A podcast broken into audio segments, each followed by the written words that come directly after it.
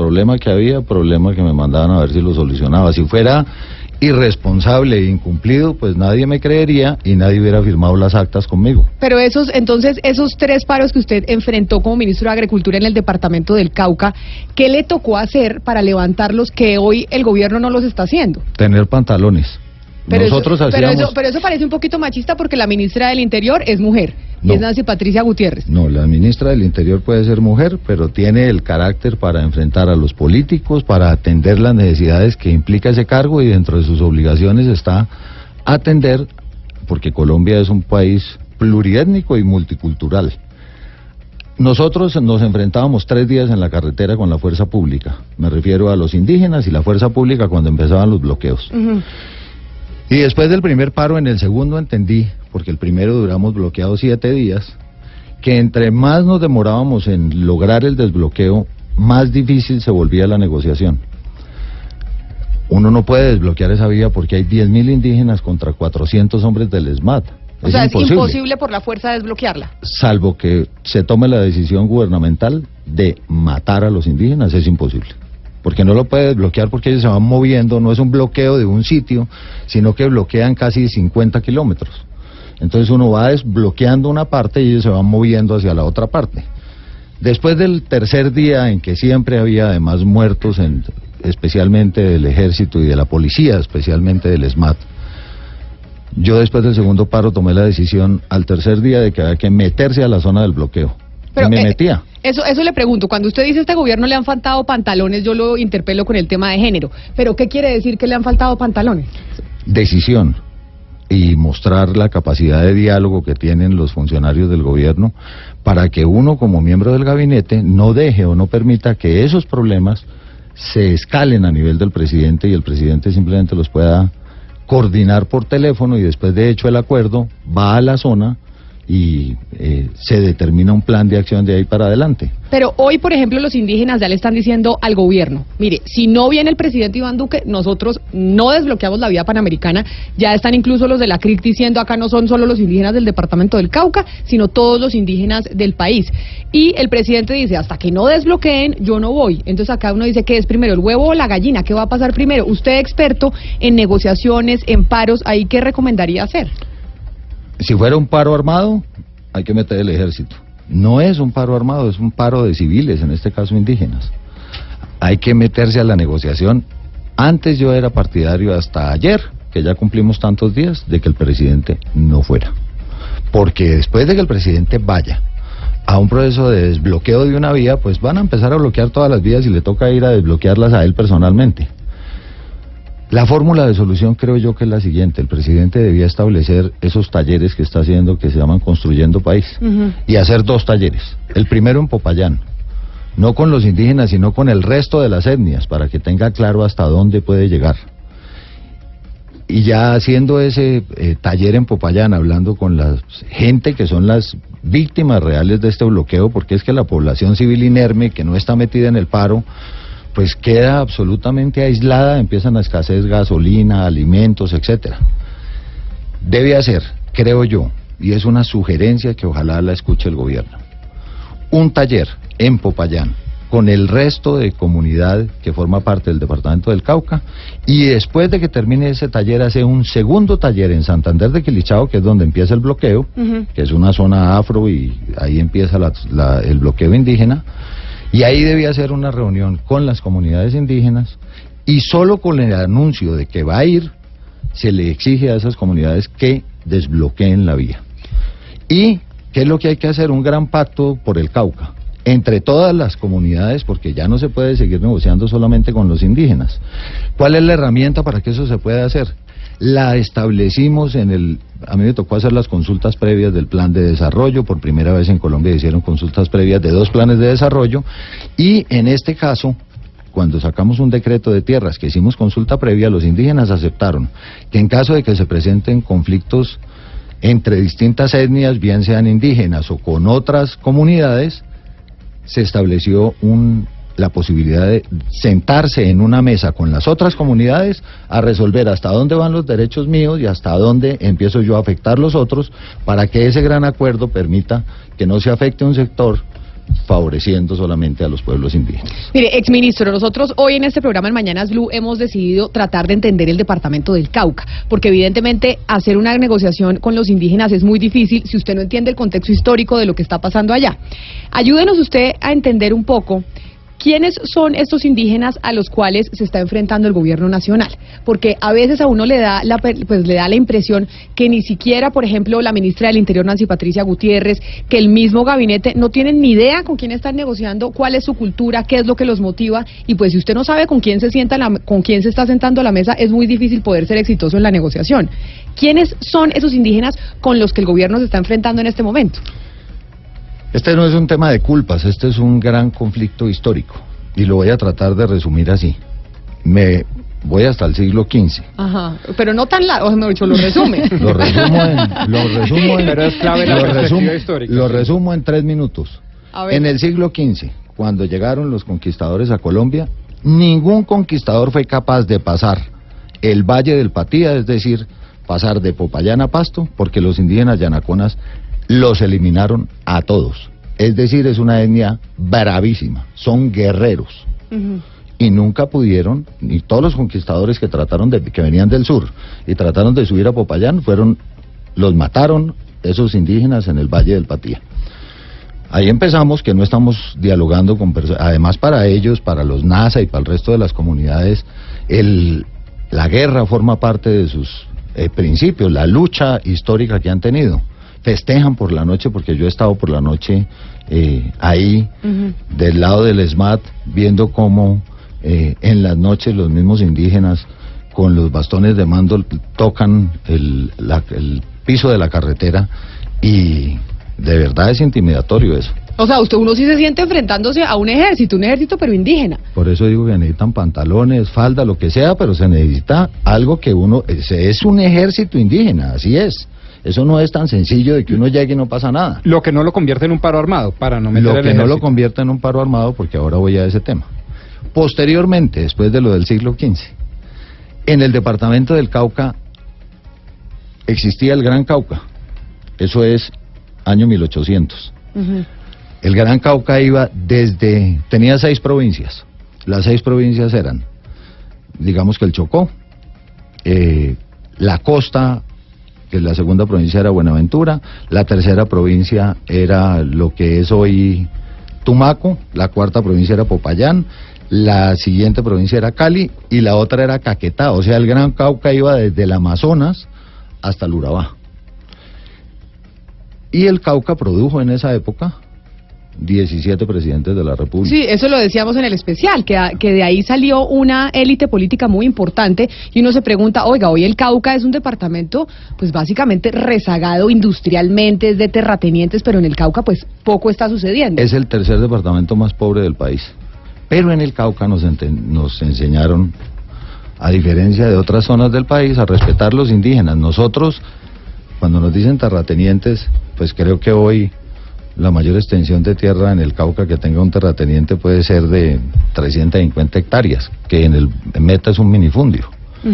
A nosotros no nos enseñaron a matar indígenas, nos enseñaron a respetarnos entre nosotros mismos. Y pongo el ejemplo, ¿dónde están los indígenas del Valle de Aburrá? No están.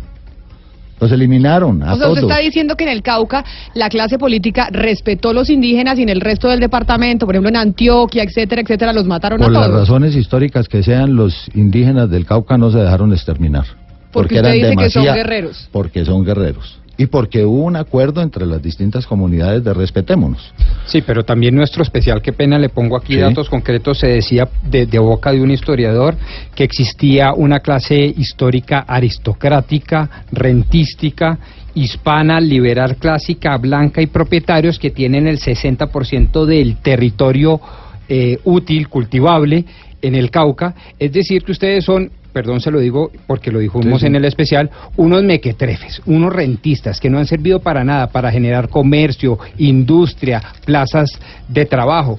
¿Eso hoy en día, 2019, sigue siendo cierto? No es cierto, hoy en día, eso, eso era cierto. En el Cauca había cuatro tendencias. La tendencia del expresidente Julio Arboleda, absolutamente radical, conservador, eh, respetaba el tema de la esclavitud. Una segunda posición del general Mosquera, que era un poco más liberal en ese sentido y decía que se debía acabar la esclavitud, estamos hablando de los 1850, que se debía acabar la esclavitud, pero que era por etapas. Uno más, con, más liberal todavía, que era el general Obando, el gran enemigo del general Mosquera, y un liberal del todo, que era José Hilario López. De esas cuatro tendencias en la historia de Colombia se, se dieron en el siglo XIX todos los pasos. Empezaron en esa eh, cosa que acabas de mencionar que es lo dice el historiador en nuestro especial. Sí yo sé. Y es cierto. Radical de extrema derecha decía la esclavitud etcétera. Y acabamos por eso el Cauca era el Gran Cauca era con pensamientos eh, federales no de centralismo. Se acabó con la Constitución de 1886 sí. se acabó aceptando el centralismo derrotando esas posiciones radicales pero quedó ese desorden entre la gran población afro, que era esclava y que dejaron de ser esclavos, que son los grandes habitantes de todo el Pacífico colombiano, la población indígena que no se dejó exterminar, que no permitió que los exterminaran, que alegó siempre que a ellos los despojaron los colonizadores de su territorio, la población campesina, que fueron los colonos que fueron llegando porque el gobierno nacional, como los caminos eran tan malos, estableció que colono que llegara y se asentara a la orilla del camino tenía que, dos cosas, uno, mantener el camino para poder seguir con, las, eh, con la movilización, digamos, en esas zonas del país. Y le daba título sobre los, un predio a la orilla del camino. La colonización fue absolutamente desordenada.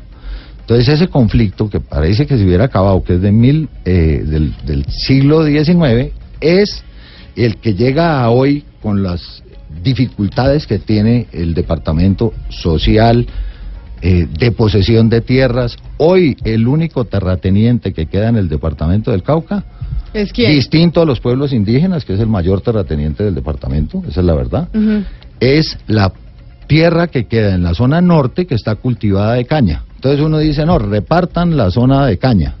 No, no se puede repartir por la siguiente razón. Primero, no hay plata para comprar esas tierras.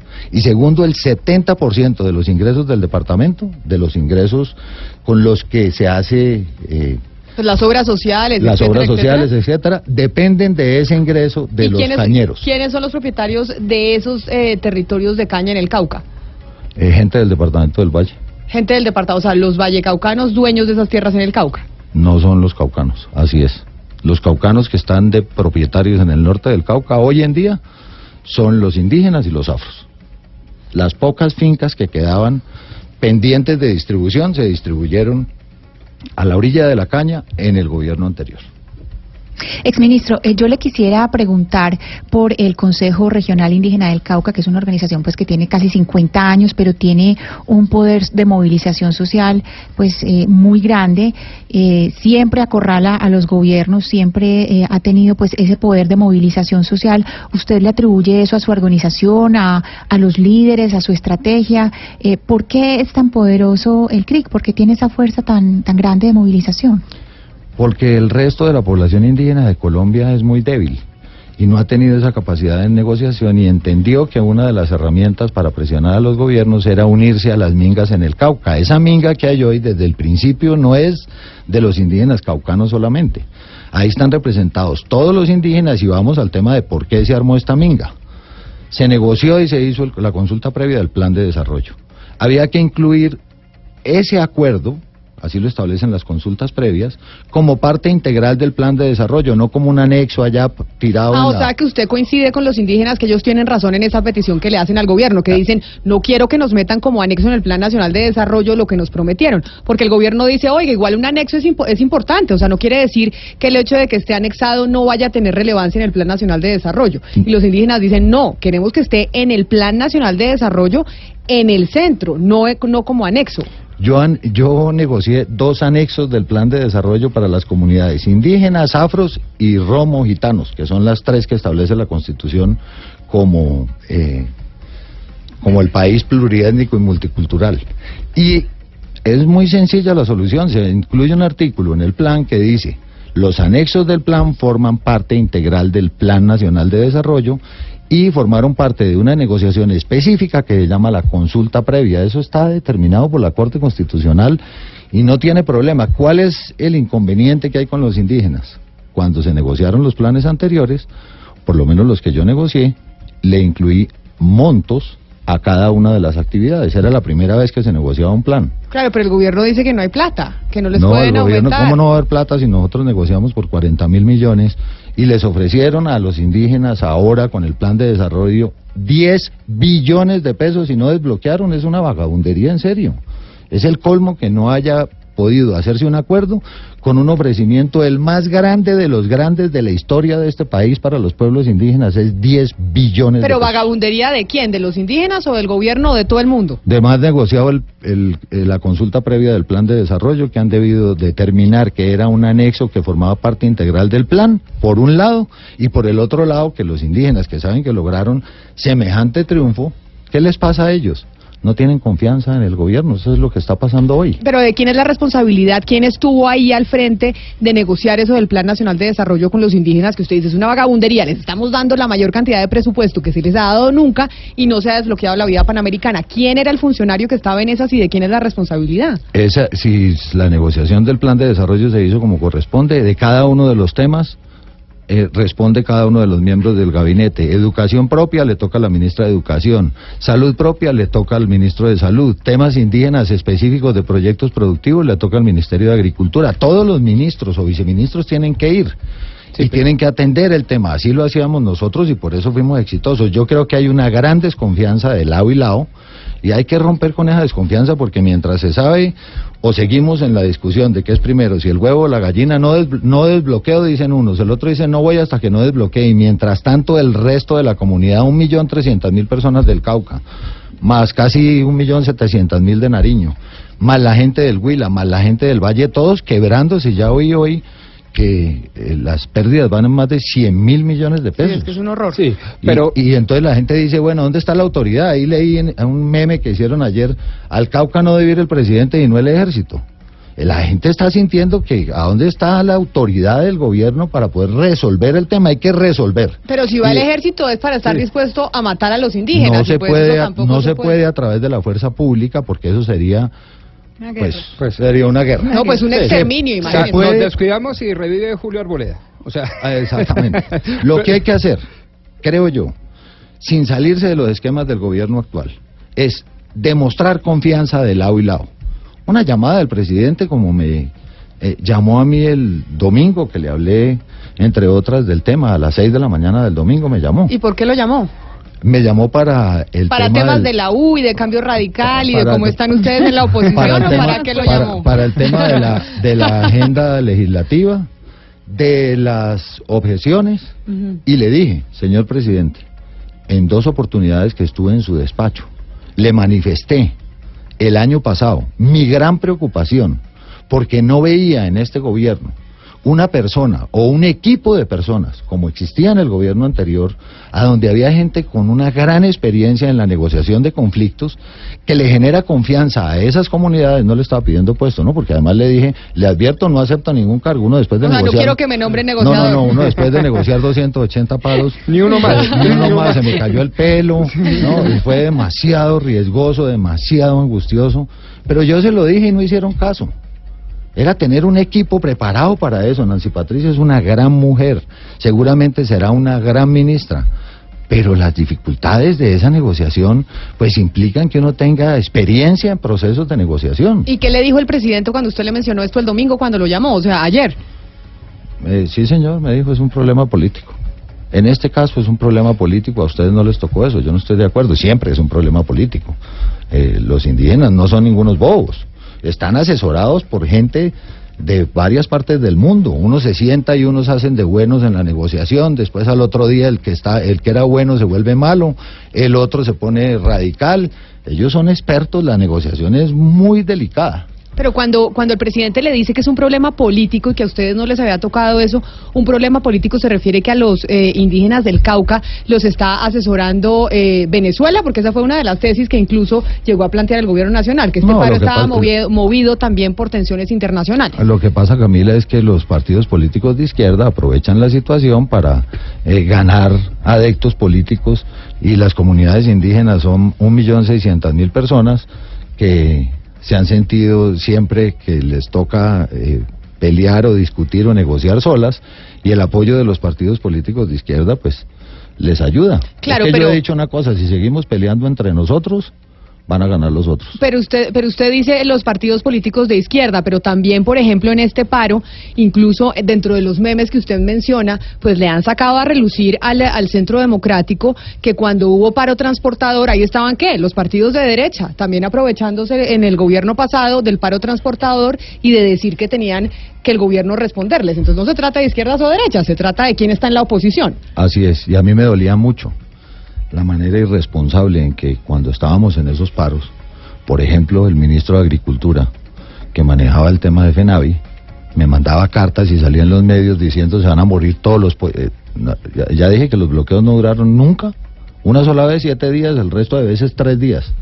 Pero me zampaba cartas y comunicados todos los días que se iban a acabar los huevos, que se iban a morir los pollos, le hacía, le hacía caravanas desde Buenaventura para mover todo el maíz de Colombia, para poderse lo llevar a Antioquia, lo ayudaba como podía armando caravanas eh, de, de trabajo con la fuerza pública y el paro, el, el, el, palo que nos daban era irresponsable porque cuando uno está ahí sentado y en eso quiero ser muy responsable hoy, eh, pues uno corre riesgos riesgos altos. A mí nunca me, pues nunca sentí que mi vida estaba en peligro pero uno entra ahí sin escoltas. Uno entra ya a negociar con los indígenas sin escoltas. Sin escoltas y yo me quedé una vez 27 días, pero desbloqueé en tres días. Pero es que hay el temor de que los puedan, eh, ustedes entren allá, y yo creo que era el, temor de la ministra Nancy Patricia Gutiérrez cuando ya dijo, no, yo me quedo acá con los militares, no voy a entrar allá porque no tengo las condiciones de seguridad para que nada me vaya a pasar. ¿Quién le garantiza, por ejemplo, a la ministra eh, Nancy Patricia Gutiérrez que entra, se pone las botas a negociar con los indígenas y no la van a dejar allá? Que vaya tranquila, que no la dejan allá. A mí nunca me dejaron. y yo entré caminando con las botas. Sí, pero pues a, la gente le da miedo. Eh, da miedo, sí, toca. Pues a mí me chiflaron igual que ella. Que a ella cuando ella entregó el micrófono. Creo que fue un gran error entregar el micrófono. A mí me, me chiflaron y me dijeron que yo no podía hablar hasta que no pidiera disculpas porque en el Congreso, en un debate, había dicho que bien hecho que había metido a la cárcel a uno de los líderes indígenas, Feliciano Valencia, que había tenido secuestrado a un hombre del ejército y me dijeron no puede hablar hasta que no pida disculpas y yo les dije pues pediré disculpas el día que me pidan disculpas a mí porque la última vez que salí de aquí me gritaron paraco, no digo la segunda palabra y así empezó Doctor la Sí. Eh, le habla Oscar Montes desde Barranquilla. Hola Oscar. Eh, doctor Iragorri, es que uno lo que está viendo es que las soluciones que se le dan siempre a todos los paros son temporales. Es decir, se, se logra levantar el paro, eh, apagar la candela, pero ahí queda un fuego que un año después o dos años después, bajo cualquier pretexto, otra vez vuelve a, hacer, a incendiarse nuevamente. Entonces le pregunto a usted, doctor Iragorri, que conoce el tema porque usted es del Cauca, usted sabe muy bien qué ocurre allá. ¿Cuál es la solución definitiva para que el país no esté cada año o cada dos años ah, eh, viviendo una situación como esta? La solución definitiva es la necesidad de que en Colombia se haga una ley de tierras que permita tener unas reglas claras porque no se puede permitir que hoy en día en el país los propietarios rurales solamente el 16% de ellos tengan título de propiedad. Eh, hay que hacer respetar la propiedad privada. Uno cuando va al Cauca y nosotros perdimos las tierras en el año 80, no tenemos un centímetro de tierra porque finalmente de manera voluntaria las ofrecimos para lo que era en ese momento el INCODER o el INCORA. Pero ¿cómo poder hacer una reforma estructural de tierras? Acá le hemos venido hablando, si el Estado ni siquiera tiene ni idea cuáles son las tierras que tiene. Alrededor del país se están robando las tierras del Estado por cuenta que no hay realmente un catastro y no hay un inventario de qué tierras son del Estado y cuáles no. Todo eso está eh, establecido en, en, lo que se iba adelantando del tema de tierras en Colombia. Eh, nosotros sacamos un decreto que permitía titular mucho más rápido.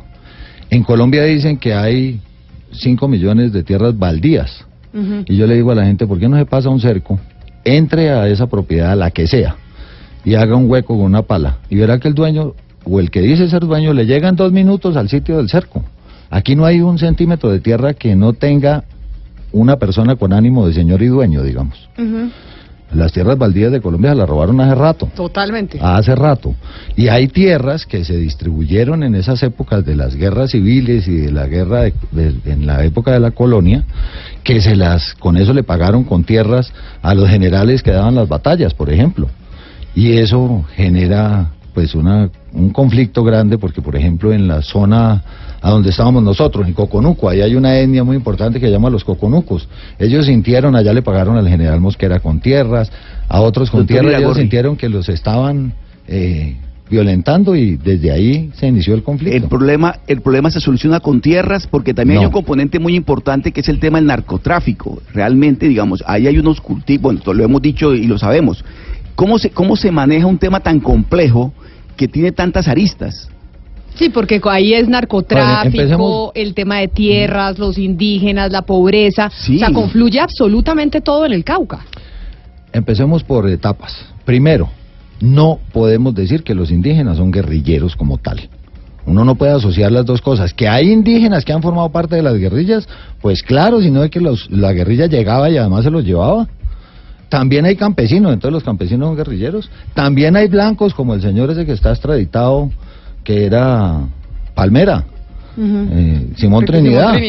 Entonces los blancos también son guerrilleros. No, uno no puede decir que una etnia como tal sea guerrillera. Primer punto, porque es que si es guerrillera uno no se puede sentar a negociar con los guerrilleros así. Segundo punto, hay muchos problemas. Por ejemplo, avances del gobierno anterior. Los indígenas han dicho, los territorios ancestrales son nuestros, pues es todo Colombia. ¿Qué negociamos? Un acuerdo que se llama el decreto 2333, que dice, usted no puede pedir un territorio ancestral a menos que lo siga ocupando desde esa época, lo esté utilizando y esté productivo. Fijamos una serie de condiciones que limitaba esa solicitud de los indígenas y los indígenas aceptaron esa ese decreto como está escrito. El segundo decreto, en la constitución política, donde los indígenas tienen mucha más fuerza que los afros, porque hubo constituyentes indígenas y no hubo constituyentes afros. Entonces se generó un desequilibrio porque en la constitución se habla de los afros muy poquito, pero de los indígenas sí se habla con claridad. Y hay más afros que indígenas en el país. Ah, así es. Solamente en el departamento de... Eh, bueno, entre el valle y el resto son más de 10 millones y los indígenas son 1.600.000. Porque los exterminaron eh, más que a los afros. De acuerdo. ¿Qué se acordó? En la Constitución dice hay que crear entidades territoriales indígenas. Entidades territoriales indígenas era como departamentos o municipios. Como no se creó eso, entonces toda la plata que va para los indígenas pasa por un filtro que es un filtro demoníaco de los alcaldes o gobernadores que cogían la plata y hacían con ella lo que querían. Ayer precisamente en el periódico El Tiempo daba una entrevista el Contralor General de la Nación, el eh, señor Felipe Córdoba, y decía que ah, están haciendo toda una investigación sobre recursos, más de 160 mil millones de pesos que se les han girado a los indígenas y que no se sabe exactamente en dónde están. Entonces la gente empieza a tener esa estigmatización, es que los indígenas les dan la plata y se la roban esa plata, lo que usted nos está diciendo es que esa plata que está investigando el Contralor realmente no le llega directamente a los indígenas, sino que tiene el filtro de los alcaldes y ahí es donde se pierde. se puede perder en ambos lados porque no había mucho control sobre eso. Ah, bueno, ¿de dónde salió el control y por qué el procurador o el contralor eh, pueden revisar ese tema hoy con esa tranquilidad? Porque suscribimos otro decreto, el 1953, a donde acordamos, mire, no vamos a crearles ni municipios ni departamentos ustedes organicen el manejo de esos recursos para que no tengan ese paso por el filtro de los alcaldes. ¿Cómo se organiza? Cumpliendo unos requisitos en planeación y en hacienda.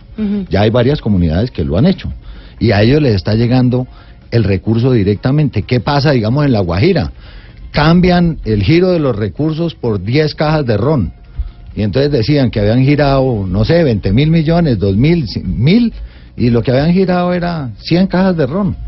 Eso se cambió con ese decreto, ese es otro avance. ¿Qué siente la comunidad hoy? Que esos avances se pararon.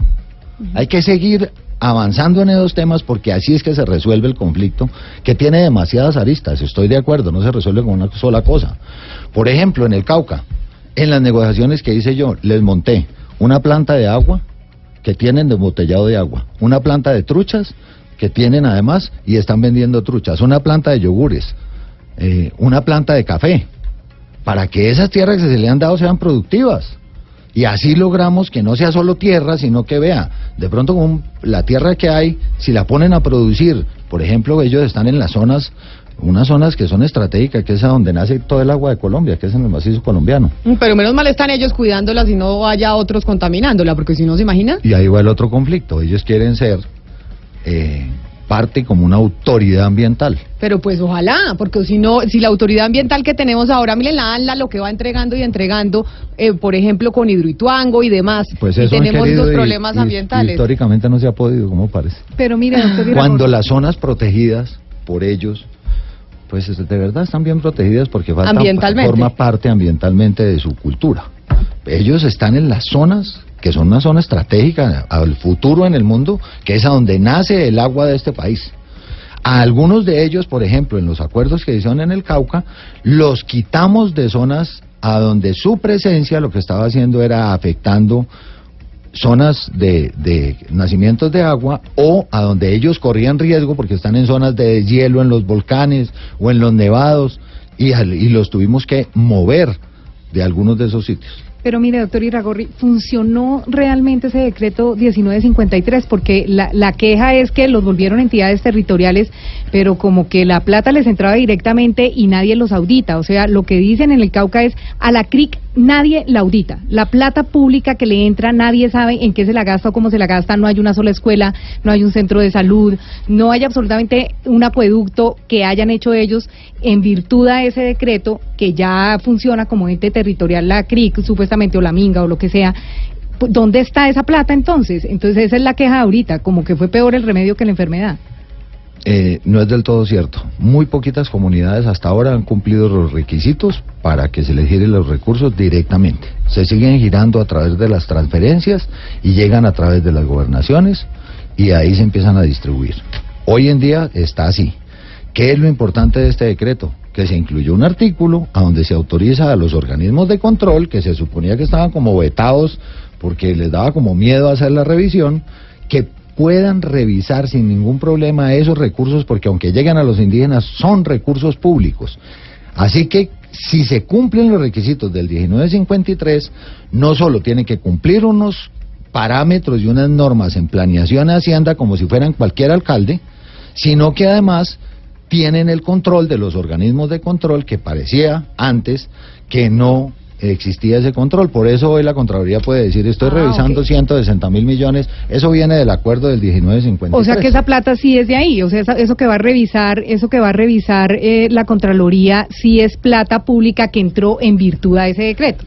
no necesariamente plata que les llegó directamente a ellos, porque no es mucha la plata que les ha llegado directamente, porque todavía no han cumplido los requisitos, pero sí son platas que llegaron a través de las gobernaciones a las comunidades indígenas o de los alcaldes a las comunidades indígenas y que con, con base en este decreto se pueden revisar, aunque no sean recursos que les lleguen girados directamente a la comunidad indígena, sino haciendo el mismo filtro que existía antes, porque esto implica una serie de modernización, digamos, de la comunidad indígena, porque tienen la obligación, ahí se genera, no solamente cumplimiento de derechos, sino obligaciones, porque si todo es deme, deme y no tenían obligación de nada, pues en estos decretos se generan muchas obligaciones. A propósito de ese DMDM, nosotros internamente cuando estábamos preparando este especial del Cauca, de entender el departamento, teníamos eh, pues una discusión de esos de consejo de redacción en donde todos en esta mesa tenemos diferentes opiniones.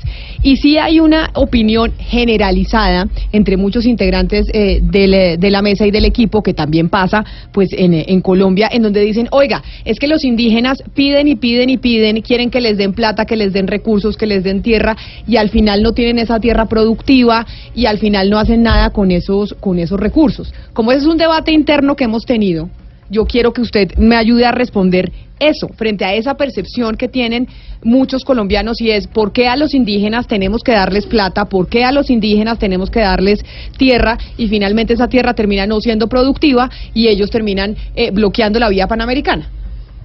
porque ellos eh, en muchos ellos tienen una concepción distinta de la Pachamama o de la Madre Tierra, pero esa concepción distinta no puede llevar a que todas las tierras que le entreguen a los indígenas sean improductivas. Parte es tema productivo y parte es tema de medio ambiente. Eh, ¿Qué hicimos nosotros? Combinamos el tema de tierras, no hay una entrega de tierras sino acompañada de un proyecto productivo. Y así uno hace o los obliga a que además de que se le entrega la tierra, tienen que cumplir con actividades productivas en esa tierra, de ahí la fábrica o la planta de agua, la planta de truchas, la planta de café, todo eso se hizo con ese propósito para que las tierras nuevas que se entregaron, 8.000 hectáreas en el gobierno anterior, Mire, mire las cosas tan, tan absurdas, qué pena que me cambie de tema porque me acordé. Se firmaron 40 mil hectáreas. No, qué escándalo, 40 mil, no. vi- Viene de un acuerdo de 171 mil. ¿Cómo se cumplieron las 40 mil? Ujú. Hay una cosa que se llama el Fondo Nacional de Tierras. Son tierras de los indígenas que no están tituladas a nombre de ellos. Eran 40 mil hectáreas. Lo único que había que hacer era que alguien tenía que pagar el impuesto predial de esos predios. Se pagó el predial y se le entregaron 40 mil hectáreas a todos los indígenas de Colombia de un solo jalón.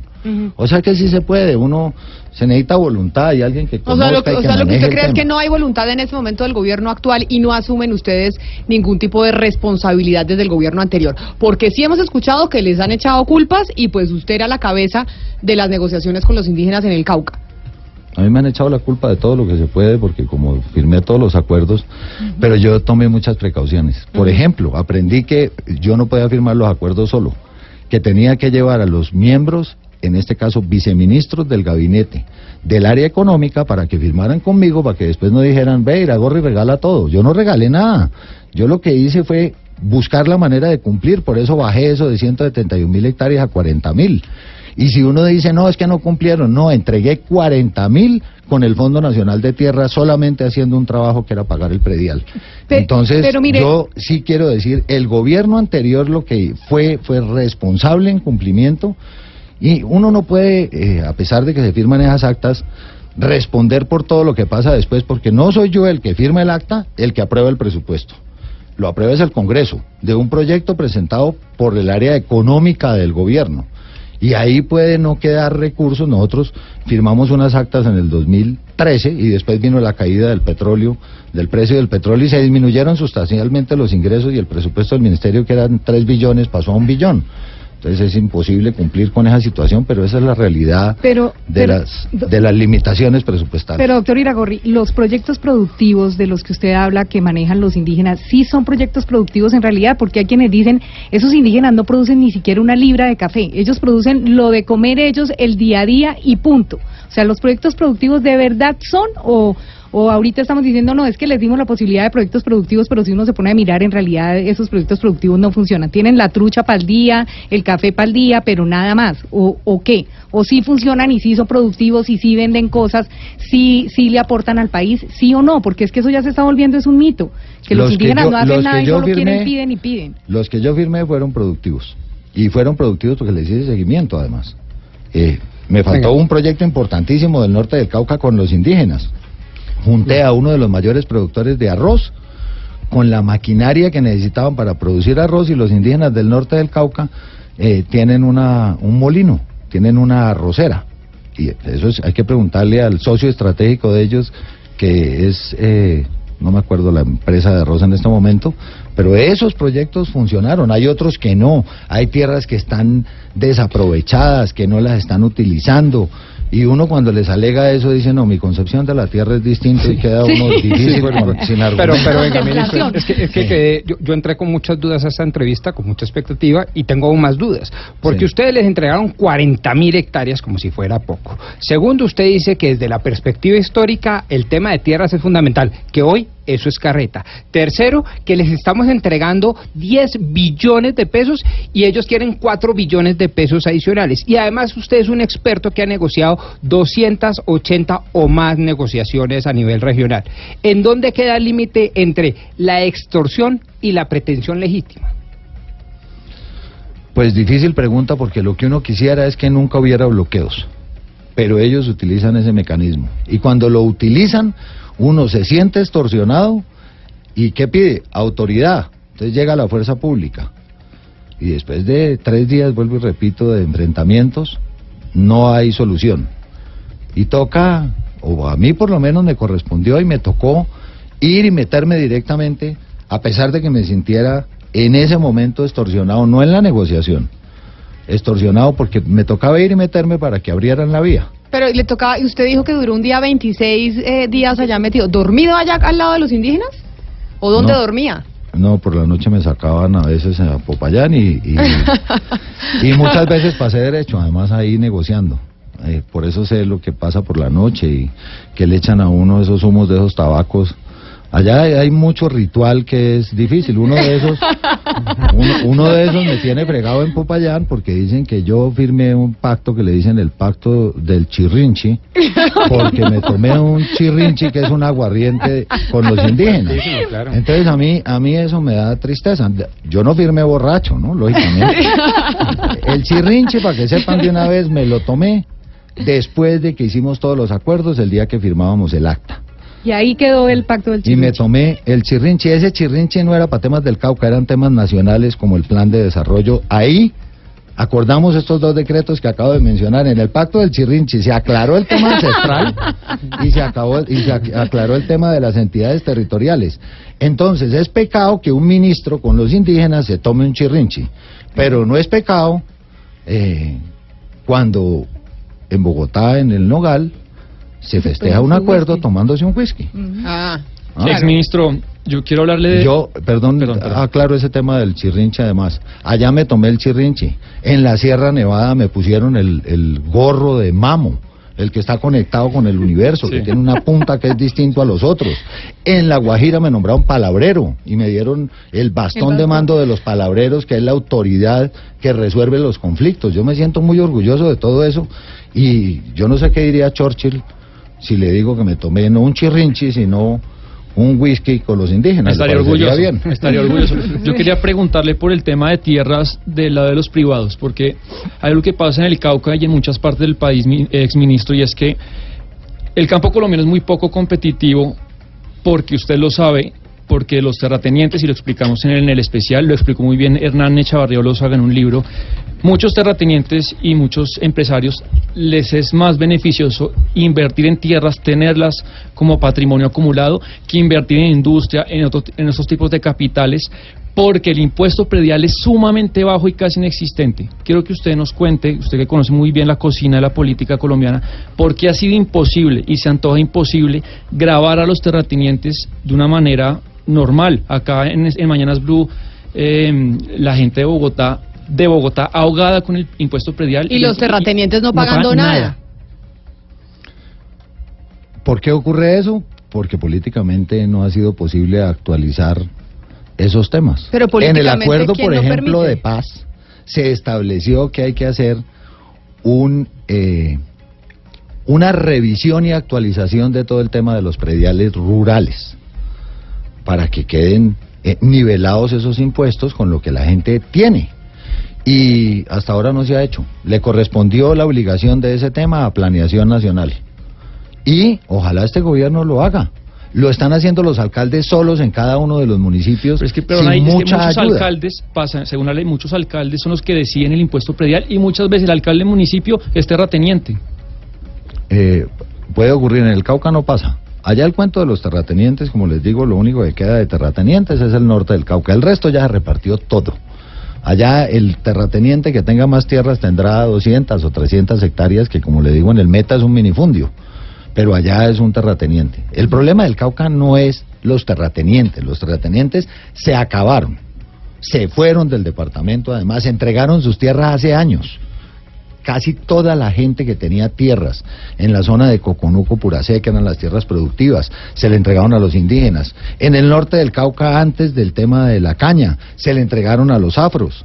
A mí me tocó, por ejemplo, si vamos a echar retrovisor, arreglar un problema con un indígena muerto, porque el gobierno anterior le compró, la, no, el- no el gobierno anterior del presidente Santos, sino El de- anterior a ese, le compró una tierra a los indígenas en la zona afro del norte del Cauca, una finca que se llamaba, ahora me acuerdo, eran 400 hectáreas que eran además de un terrateniente.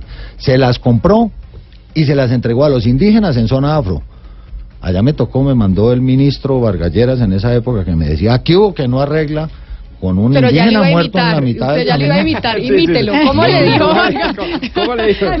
Pero, Mira, Gorri, tuvo que no ha arreglado eso rápido, ya lleva un día y nada. Devuélvase que tengo otro problema acá. Pero mire, aprovecho ya que usted mencionó a Vargas Lleras porque ya se nos va a acabar el tiempo y no lo voy a dejar ir sin preguntarle de política. Sí. Porque ustedes mañana tienen una reunión importantísima, razón por la cual usted está hoy aquí lunes sentado en esta mesa, porque teníamos la cita para mañana y usted nos dijo, me toca el lunes porque tenemos eh, Reunión de bancada. reunión de bancada. ¿Qué es em, lo que van a discutir en esa reunión de bancada? ¿Qué va a pasar con el partido eh, de la U? Pero además no solo reunión de bancada, ¿no tienen también reunión con otras colectividades? No, mañana tenemos reunión de bancada de la Cámara para ratificar la posición del partido que se le hicimos conocer al señor presidente antes de que presentara las objeciones. Le dijimos, ese no es el camino, no presente objeciones, por ahí no es. es ese es tema de cosa juzgada con la Corte. No quiso, presentó las objeciones y nosotros como partido, que somos defensores de la paz, no vamos a aceptar esas objeciones y las vamos a rechazar para que el presidente firme la ley estatutaria. El eh, ex vicepresidente Germán Vargas Lleras, con una columna muy polémica que han discutido todos, ayer publicada en el periódico El Tiempo, dice que el gobierno nacional está utilizando una estrategia que desinstitucionaliza y es irse a meter en los partidos y a dar mermelada direccionada, no hablar con el partido, decir hagamos un acuerdo político, sino se saca un congresista y le dice, oiga, yo le doy a usted estos puestos y usted vóteme a favor. Eso está pasando también en el partido de la U, que les están direccionando la mermelada a ciertos eh, congresistas para que se salgan de la disciplina del partido. Yo dije que yo mismo denunciaría el tema y hasta ahora no tengo nada que denunciar porque no se ha notado. Vamos a ver mañana. Pero hasta ahora el partido ha estado prácticamente unánime, un voto en contra en Senado para el tema de las objeciones. Y este es un tema eh, que es trascendental para el partido, el tema de no- nosotros no podemos hacernos a un lado del legado de paz que dejamos y que en el que sacrificamos a dejas porque dejamos en el cerco todo el capital político en la suscripción de los acuerdos que permitieron el desarme de las FARC y parar ese desangre de 50 años. Usted dice que usted lo denunciaría, que vamos a ver qué pasa mañana. Pero, por ejemplo, José David Name, que es del partido de la U, sí estaba a favor eh, del gobierno con el tema de las objeciones. Sí, pero no le han dado nada porque estaba averiguando y ayer estuve con él además en La Guajira. No ha habido entrega de ningún puesto. Yo no es que me oponga a eso. Creo que el presidente cometió un grave error al acabar con el principio de representación política, porque si no hay representación política, pues que no haya para nadie. Lo que acabó creando fue un monopolio del Centro Democrático en todos los cargos de nivel nacional que ya se están sintiendo en las regiones. Los directores nacionales de los cargos han ido ejerciendo acciones en las regiones y esa es la gran crisis de gobernabilidad que está teniendo el gobierno. Es que la representación política no puede ser mermelada. Se llama democracia. Cuando no hay representación política, se vuelve una dictadura. Pero entonces, ¿ustedes qué tan expectantes están para las elecciones de octubre? Porque todo este revuelo se da también por cuenta de que la mermelada o la representación política se necesita para tener buenos resultados en las elecciones regionales. Ya vemos cambio radical, que dijeron nos pasamos a la oposición, el Partido Liberal igual, la U en, esa, en, en ese mismo sentido, parece que van a ser como un conclave entre la U, entre cambio radical y entre los liberales en oposición eh, al gobierno. ¿Cree usted, doctor Iragorri, que les va a funcionar con miras a las elecciones de octubre? ¿Esa alianza que están haciendo? No, este partido tomó la decisión de que no revisa su posición, que hoy es gobernista, hasta el mes de julio, una vez termine la legislatura. No hemos hablado de la posibilidad de ese acuerdo, eso es especulación. Eh, creo que es para darse más fuerza política entre todos. Y yo lo que espero es que pues recapacitemos, el presidente tiene que reorganizar el camino porque gobernar así es muy difícil. Y sería mucho más fácil. E- Este enredo con los indígenas siempre lo vamos a tener, pero se ha podido arreglar eh, más temprano que tarde. Hoy le toca al presidente, ante la incapacidad eh, de los diálogos, no digo del gabinete, porque sería eh, pegarles como me pegaban a mí cuando estaba de ministro y no me parece que así debe ser. Hoy el presidente tiene que ir al Cauca y tiene que hacer esas dos reuniones con las comunidades para levantar esos bloqueos. Y en el tema político es, bueno, si todo lo volvieron mermelada, es que uno no puede pretender. Cuando el presidente necesita algo, el Congreso le tiene que cumplir. Y cuando el parlamentario necesita algo, que lo que le piden es, sus líderes es, ayúdeme con mi hija, tome la hoja de vida, eh, lleve un proyecto a la región, entonces es delito, eso no puede ser. Que manejan los contratistas, lógico que no, en eso estamos de acuerdo todos, esa mermelada tóxica, esa no. Pero la representación política, la gestión de acciones para el departamento donde uno lo eligieron, pues esa es la esencia de la democracia. Pero entonces esto que usted nos está diciendo que no es cierto, que es especulación, que vaya a haber como una alianza entre el partido de la U, Cambio Radical, Partido Liberal, que eso se está moviendo para darse fuerza entre todos. Pero entonces, ¿qué pasa con esas reuniones en donde incluso ha estado Roy Barreras, Armando Benedetti? Si ve uno una alianza entre esas tres colectividades, ¿usted nos dice que eso no va a ser así? Pues por un lado dicen que hay esa alianza entre las tres colectividades, pero nosotros somos gobiernistas y no creo que la mayoría del partido esté de acuerdo con esa alianza. Lo que sí es que nosotros que somos muy fuertes en las regiones, no nos vamos a dejar desaparecer y nos vamos a defender porque se está sintiendo ese monopolio en las regiones que afecta o puede afectar el resultado de las elecciones locales y este partido pues ha sido el más fuerte localmente con el Partido Conservador y vamos a defendernos, no vamos a permitir que por cuenta de que todo era mermelada, entonces nos desaparezcan políticamente, que es lo que puede pasar, porque mermelada solo para nosotros y los demás, el Centro Democrático puede tener y nosotros no. Yo cambio la mermelada esa por los tibungos de melaza que están repartiendo porque quedaron con todos los cargos. Doctor Aurelio Iragorri, exministro de Agricultura, muchas gracias por haber estado con nosotros aquí en Mañanas Blue hablando del Departamento del Cauca y un poco de política. Feliz tarde. Muchísimas gracias. Y, un, un llamado, Camila, de desespero ya al gobierno y a los indígenas que se sienten y que discutan y negocien lo más pronto posible que hay un millón trescientas mil personas en el Cauca sumamente afectadas por este paro.